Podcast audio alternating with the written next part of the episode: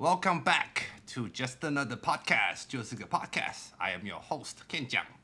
今天的来宾就是美姿。嗯嗯。我跟美姿超久没见了，我们几个礼拜没见了。可能两周吧。不止。暑假很可怕，你知道吗？至少有三个礼拜吧。有那么久？因为我上个礼拜还喉咙发炎。哦，对。嗯、所以你知道我现在嘴唇是麻的。不好意思。因为刚刚喝了我的那个。水泥，我喝了他特制的那个花椒水泥，水泥健康饮。我跟你们讲，我突然嘴唇有点麻，所以等下讲话就会结巴。可是那感觉很爽，不觉得？有有有，好，继续。这个不是什么调味粉，这个是大红袍花椒耶，我在中药铺买的。我嘴巴的上下，然后大概中中间二分的地方在麻，战斗中的感觉，对啊，就是感觉很舒服，很爽。好，继续。谁会知道花椒其实是在中药铺贩卖的呢？可能很多人。它其实是中药的一味之类的耶。我知道，嗯，我这件事我知道。因为那时候我们原本要见面，结果后来我喉咙发炎，对，我每天戳鼻孔，戳到我真是流鼻血了。你每天戳？我在戳了三天了。好可怕，快塞三天，好可怕哦！真的很很想要打喷嚏，而且我们觉得呼吸比较顺畅，鼻孔都变大。而且我前面还以为说就是自己测的不够准，所以才测不出来。然后我第三次的时候真的是狠下了心，直接就是往鼻孔里面戳，都顶到眼球的感觉。我好害怕，画面都出来，就是戳到大脑没有啦，就是它它有骨头会挡住，但就戳到那个。骨头的地方，然后再硬在里面转，转到我真的觉得，呃、我要打喷嚏了，太可怕了。但好家在，其实都是阴性，然后吃了几天的，快了一快一个礼拜的那个消炎药之后就好了，还好。所以我们今天可以见面了，还好还好，我们终于可以见面，嗯、而且见面了，你有没有什么感觉？我觉得我要跟你分享，就是我今天真的是一个超级墨菲定律开始的一天。怎么了？你知道墨菲定律吗？我们之前有讲过，对不对？对。就是 anything that can go bad will go bad。嗯嗯。Anything that could be wrong will go wrong。嗯嗯。我从早上一开始就是睡过头，但我睡过头是原本四点半要起来，变成是五点四十才起来了，所以对一般人来讲还算是蛮早。哦，对，但是是差差蛮多的。对，但我以前其实如果呃睡过头，原本的预期的时间没有起来后，可能就会不去做我原本安排好都要做的事情，然后就有点沮丧。然后就没有很沮丧，然后后来就先泡咖啡，嗯，就咖啡它是那个冷萃咖啡机嘛，嗯，就它没有在萃，啊，就修理了一下它就好了，OK，对，它就没有在动啊，因为它是用那个吸力把水吸到咖啡粉里面，然后再施加压力把咖啡粉，就是浸泡过咖啡粉的水再把它挤出来，是，它就没有在动，然后你敲一敲打一打，然后我就把它就弄一弄，然后很盖子啊，就是栓紧啊，它就好了，它就好了，嗯。OK，然后后来我在要喝果汁的时候，就果汁机它的那个感应没有通电，很很有故障。哎，你今天很悬呢，很妙哦。然后后来我就把冰箱里面原本在解冻的牛肉拿起来看一看，就那个架子上面全部都血水。为什么？冰箱没关好？袋子破了。然后后来我要丢垃圾，还有没有、啊？还有哦。然后后来我要丢垃圾的时候啊，发现垃圾袋是破的，然后垃圾桶里面都是水。哎，你蛮夸张的哎，而且他这样子经历了以后，还在中午以前哦。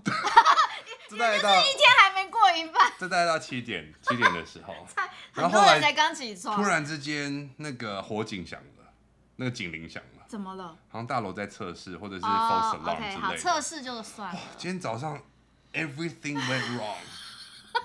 好，然后什么事情开始 OK 了？我觉得是我一直在告诉自己说，make it right，正能量，make it right。而且甚至是你知道，垃圾在呃，我把垃圾袋从垃圾桶里面拿出来的时候，当下已经想了，它有可能会在漏水。为什么你会有这种感觉？我就觉得今天已经这么多事情不顺，哦，会开始有点。如果有可能会漏水，就会漏，就会漏了。哦就真的漏，我就觉得哦，OK，好，欸、没差。忽然看淡了，有一点点就是在克制自己，把它不要自己不要被这些事情影响到。对，我觉得有很大帮助哎。啊。反而我今天到健身房的时候，就觉得说今天早上这些怨气，我要把它化作力量，然后好好的健身一番。然后就忽然遇到了一个天才，哦，有这种事？天菜是有看到一些还不错的啦，但是我健身的时候比较比较不会想说有一些艳遇之类的。不是，你知道艳遇通常都是在不预期的时候发生，就是因为你觉得说，你知道今天真的太糟糕。可是我每天去我都觉得不可能，也没有发生过啊。好哦，好，然后嘞，有什么事情对了吗？嗯，我觉得这样子想思考之后，接下来就对了耶。哦，所以健身完其实就没有什么不顺的感觉，反而觉得说，哦，我今天早上靠自己的意志力，然后把这些事情都过关斩将，都克服过去，然后我没有发脾气，我也没有想说啊，Today is not my fucking day。嗯，反而，哎，好像有升级一点点。我很同意你这种这个想法，可很难，对，很难很难，而且当你在很沮丧的时候，心里总会觉得说，Why? 今天到底怎么回事？嗯、今天明明这么很顺的日子，明明咖啡机很正常运作，你为什么突然今天这样？嗯、然后垃圾袋明明很正常，为什么刚好就是今天？嗯、就是很容易。卡在那边说今天到底怎么，然后你就会郁郁寡欢，讲今天怎么了，今天怎么了，嗯、然后今天怎么了，导致你无法做下一件事。对，所以我今天就想了一句话，就是 OK，so a bad morning doesn't have to turn into a bad day。Yes。然后我就会告诉自己这样的事情，然后以这样的方式去想，好像接下来就没有再遇到不顺遂的事情。这真是正能量的一个很典型的范例，哎。嗯，我觉得反而是意志力吧，因为其实以前我都会觉得说意志力是个屁，不要太相信意志力。但我最近反而认为意志力是你可以去训练一下的，当然还是会用完。我可能晚上呃七八点、八九点就会懒得什么都不想要做。我我同意，我同意。嗯、可是我觉得啊，当你靠意志力突破那件事之后啊。嗯你会不会觉得后面就会比较好？其实我最近看了一本书，它就说 Hello Habits，嗯哼，嗯，怎么样去培养出好的习惯，怎么样去戒掉坏习惯。他、哦、是一个日本的作家写的，他上一本书好像那应该蛮强的。他蛮强，我觉得那本书蛮好听的，嗯、因为我都是听有些人说蛮好听。他上一本书好像是跟什么呃极简主义有关。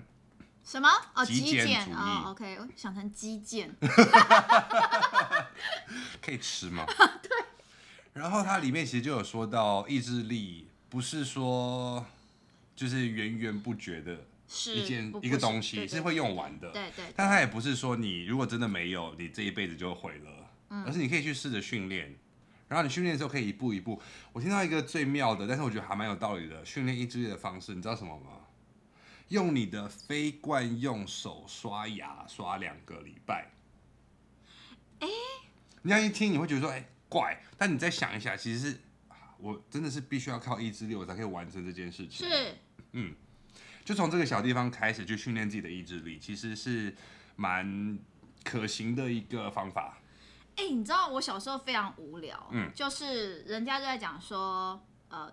左小时候会接受到一种讯息，用左右手写字的人的左右脑的发展，这大家应该都耳闻吧？然后什么？博通吗？对，没有，就是说，哎、欸，你都用右手，你的这个左脑啊，嗯、就是它就是会可能会荒废或什么样的，它两边不不对称。然后我那是我小学的时候，嗯、然后听到这理论，我就觉得说，哈，那这样子我要来练我的左手。可是我当时没有想过说。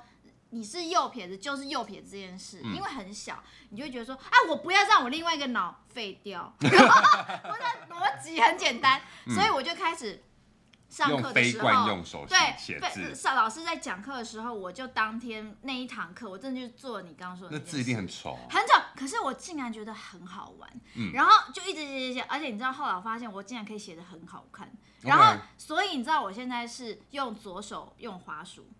哦，oh, okay. 因为我我真的不小心开发了它，可是我的契机其实蛮蠢的，嗯、就只是为了 我另外一面脑不要废掉。嗯、虽然因为我最近在看一些蛮奇妙的书，最近刚好被推荐了一本是呃呃 Neuroscience of Everyday Life。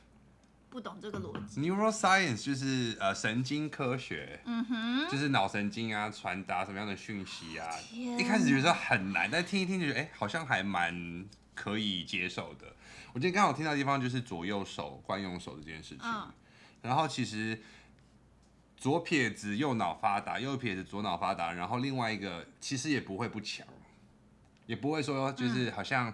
嗯呃没有开发另一边，然后那边就会萎缩。对，对，我小时候，对我小时候就是会有这种奇怪的迷思，嗯、可是其实长大就知道完全不会，他、嗯、只是哪边比较比较擅长而已。嗯、对啊，对，好像左撇子是真的可以灵活运用大脑的人是比较多的，嗯，但也不代表全部都是天才。是的，嗯、没错，没错。可是我真的觉得很 match 到你刚刚说的那个想法，嗯、就是用那种不是惯用的行为，嗯，去做一些事情，嗯、真的有差，很有意思，而且你会有一些意想不到的发现。因为你用惯用手其实就太习惯了，那你就不用再多加思索，或者是靠什么意志力，或靠什么自己的脑脑力去做这件事情。是是，嗯、而且你知道就是。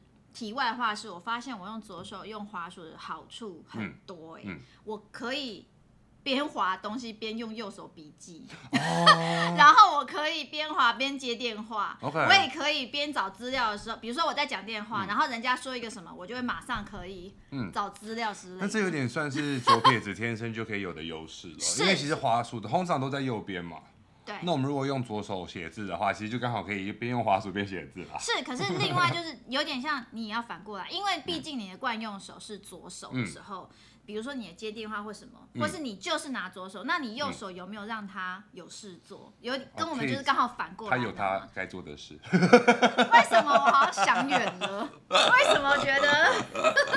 没有这样说，感觉好像就是把他带到一个歪掉的地方。对，没有，就是有些。事情必须要用右手去做，是，比如说开冰箱门啊，那哪有必须啊？你不知道这些东西就是设计给右撇子的世界的人使用的。其实滑鼠也算是，连剪刀都是，对，剪刀也是。对啊，像笔记本那种圈圈笔记本，这都是设计给右手是惯用手的人使用的。对，所以我们左撇子本来就是要花一些多一点的心思去。在你们的生世界里面生存，对对对 对，在多数法则的世界里面，嗯，对啊，但是呃，蛮好玩的啦。如果去想一下这些事情可以怎么样改变自己的生活的话，是还不错的一些是呃小行为。对，我觉得这这个很好，而且这个逻辑完全是我喜欢的逻辑，嗯、我也觉得。人生呃，每每天这样子 routine 的过啊，真的要、嗯、有时候一点乐趣，或是乐子，或是说当你自己很低潮的时候，嗯、你真的要自己想方法哎，找乐子哎，很可怕哎。我觉得，当你谷底的时候，我跟你讲，基本上没有什么人能够救你。我觉得在谷底，我们又可以讲，就是去当比目鱼吧。哦，对，在谷底，其实情绪的起起伏伏一定会有啊。嗯，但你刚刚有讲到说你最近有点郁闷，对，那现在好了吗？就是我一来就跟 Ken 他实在太久没见面了，啊、然后就问问彼此怎么了，嗯、没想到他的今天过的就是是这种。哎、欸，但我后来真的觉得这些事情都过了之后，其实蛮不错。但我今天今天也跟自己先说了，如果今天意志力真的用完了，就放自己一马，然后不要再逼自己要干嘛干嘛。哎，是哎，是哎，是，因为早上真的用了很多的意志力。是哎，那我自己其实挣扎了大概两周，嗯，因为我我自己很痛苦的事啊，就是我的妈妈是因为我跟妈妈住，然后又、嗯、又有两个小孩子。所以，我妈妈是一个传异常传统的人，毕竟她已经七十几岁，快八十了。嗯，我相信大家都有这样的父母。你说快七七八十的父母，就是很传统。传统。嗯、对，可是我觉得跟我们这一代人常常会有一些很大的冲突，因为我觉得我们这个年代人，他是我们就介于一种很传统又很想要 忤逆。嗯。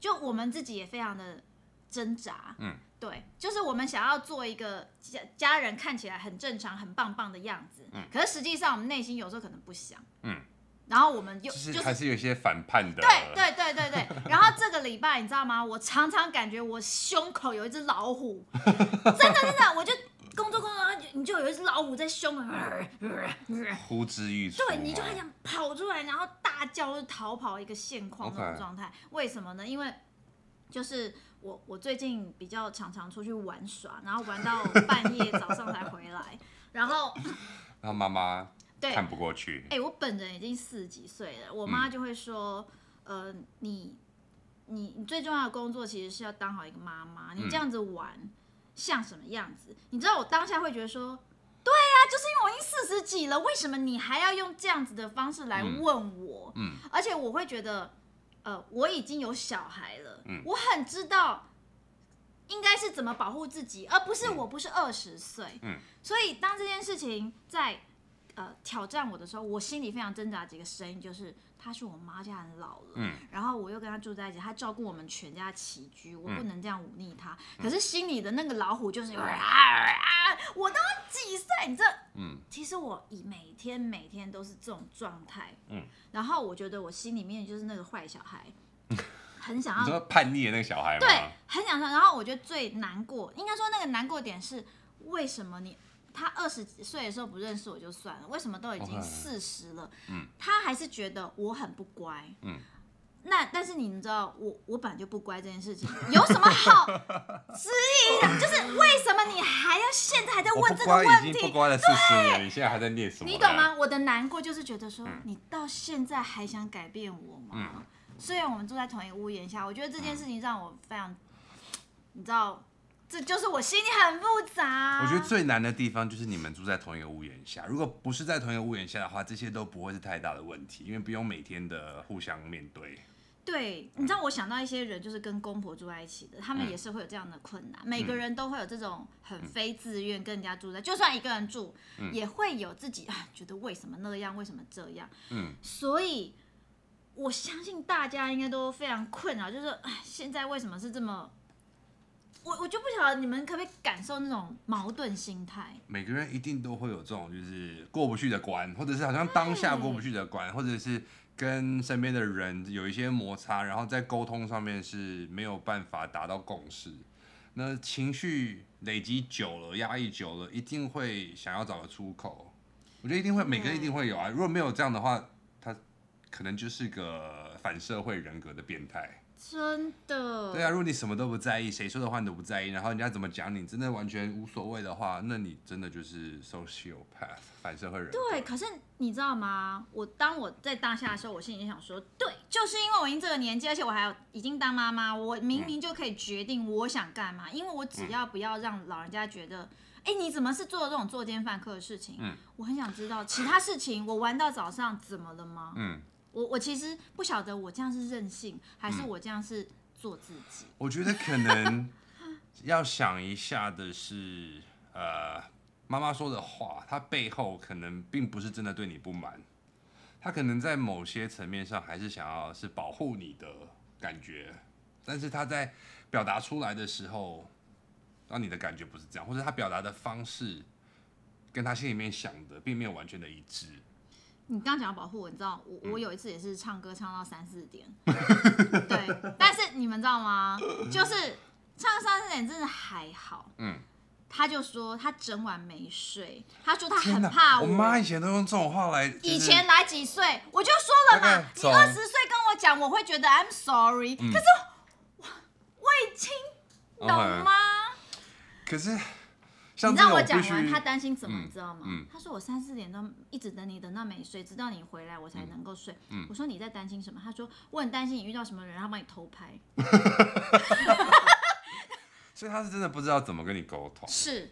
对啊，可是你知道我心里，我差点要讲出一句话是，是我跟你说，我要是怎决定怎么样被偷拍，那还是我自愿。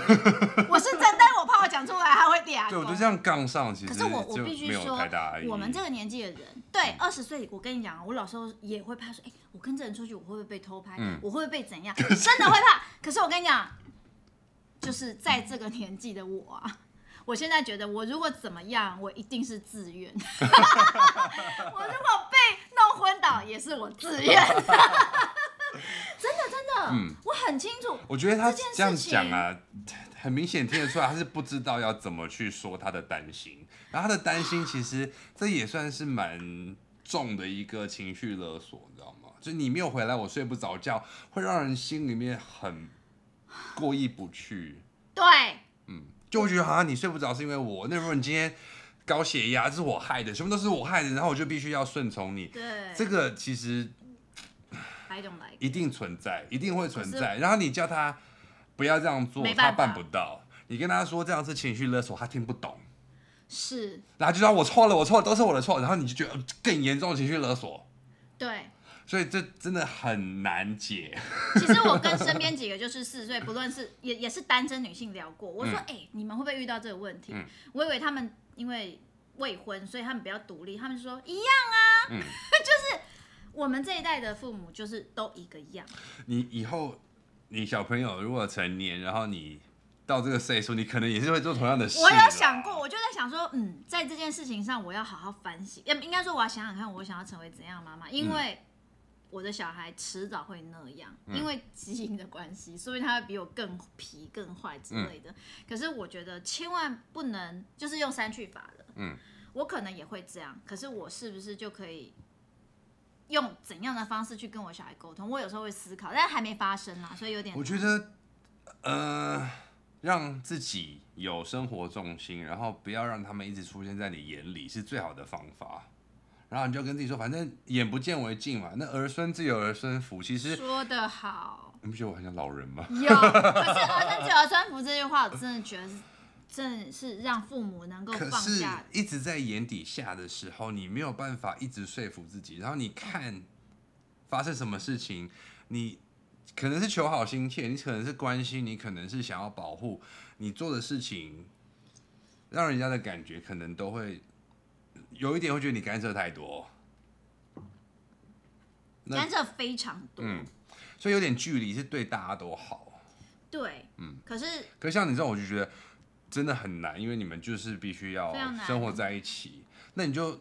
偶尔出去玩玩吧，就是解放一下。我其实一个月才出去玩，甚至两个月才出去玩一次，嗯、也就是唱歌。因为我大家有的有家庭，嗯、有的人也是事业嘛。嗯、我们真的能够这样啊？老实说，一个月至一个半月才会有一次。嗯，真的。我觉得我不是一直都在帮长辈、帮你妈妈说话，嗯、但是你想，如果心里面有一点这样感觉，看到你出去玩一次。那心里面有一点点小小介意，他如果不讲出来的话，憋在心里面，他可能会憋坏。对啦，没错。那如果他讲出来之后，他就没事了，那你就也当做是好吧？那我让你说一下，你说完没事之后，我当耳边风，然后我也没事，而变成是你现在变成说他的这个心里面的这件事情转移到你的心里面，嗯，然后你就郁闷。那你如果想要方式去排解，而不是想要去改变妈妈。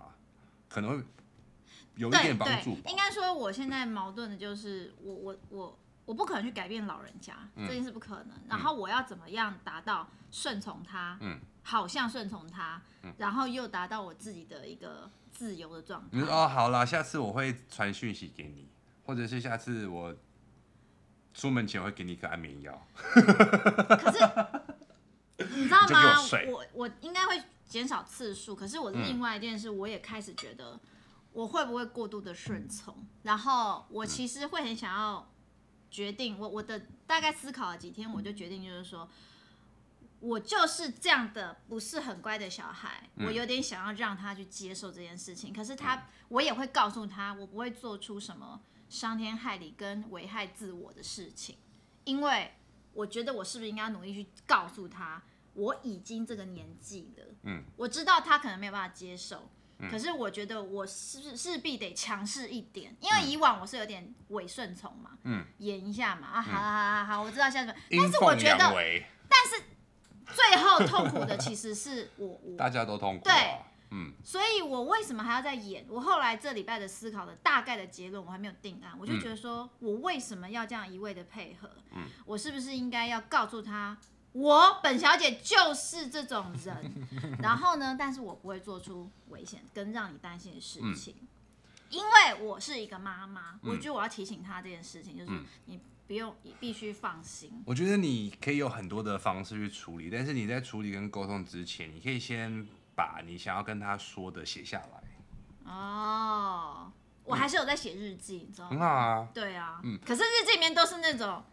我就是我自己，怎样？我都几岁了？不是，我会说写下来的原因，是因为你现在要心平气和的去跟妈妈讲这件事情。那如果你没有先写下来的话，他如果今天情绪的回复你，你可能就会被拉跑。所以你要把它写下来，是你可以保持中立、稳定、稳定，就是不会动怒的情况之下去跟他说，然后也不要被他拉跑。但如果你觉得他已经开始有一些呃防卫型，或者是他已经开始想要就是。为了反击而反击，你就跟他说好吧，那我们就下次再聊。记不记得我上次跟你讲到的沟通的红绿灯？嗯嗯，你如果察觉到说他好像已经要有情绪了，嗯、那你再说一些。那如果他真的已经没有在听了，你察觉得到，那你就可以停止这个对话。你如果不写下来的话，你没有办法去注意到这些。你写下来之后，反而可能会在沟通的，你可以达成你的目的上面是比较有帮助的。好，嗯，那就拿出我的小日记本，嗯，去想这件事情，嗯，因为我大概自己就是因为那个老虎一直要跑出来，所以我就有点失去理智的心理，就想说，比如说我最近要认养狗这件事也是，嗯、我老说连问都没问他，可是我也觉得我这样很过分，因为毕竟大家住在同一个屋檐下，嗯，可是我心里就会觉得，为什么跟你讲？对，为什么要问你？我会顾啊，嗯、而且我没有要你顾啊，这就在赌气了，对，这样赌气。就会容易两方面的情绪都会越来越高涨。